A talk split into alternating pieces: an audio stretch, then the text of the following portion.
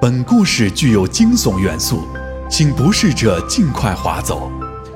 小李和小张两人晚上从邻村喝完酒后一起回家，他们要经过一片墓地，平时都是绕道走的，今天酒劲儿上来了，他俩非要壮着胆子要从坟地穿过去。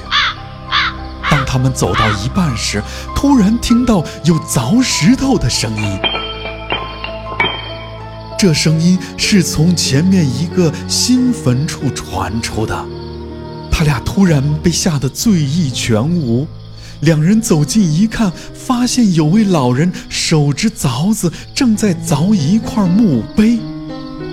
小李便问：“我的天哪，大爷，这么晚了，你在这儿做什么呀？”老人骂道：“哎，这群不孝子孙！”把我的名字都找错了，我出来改一改。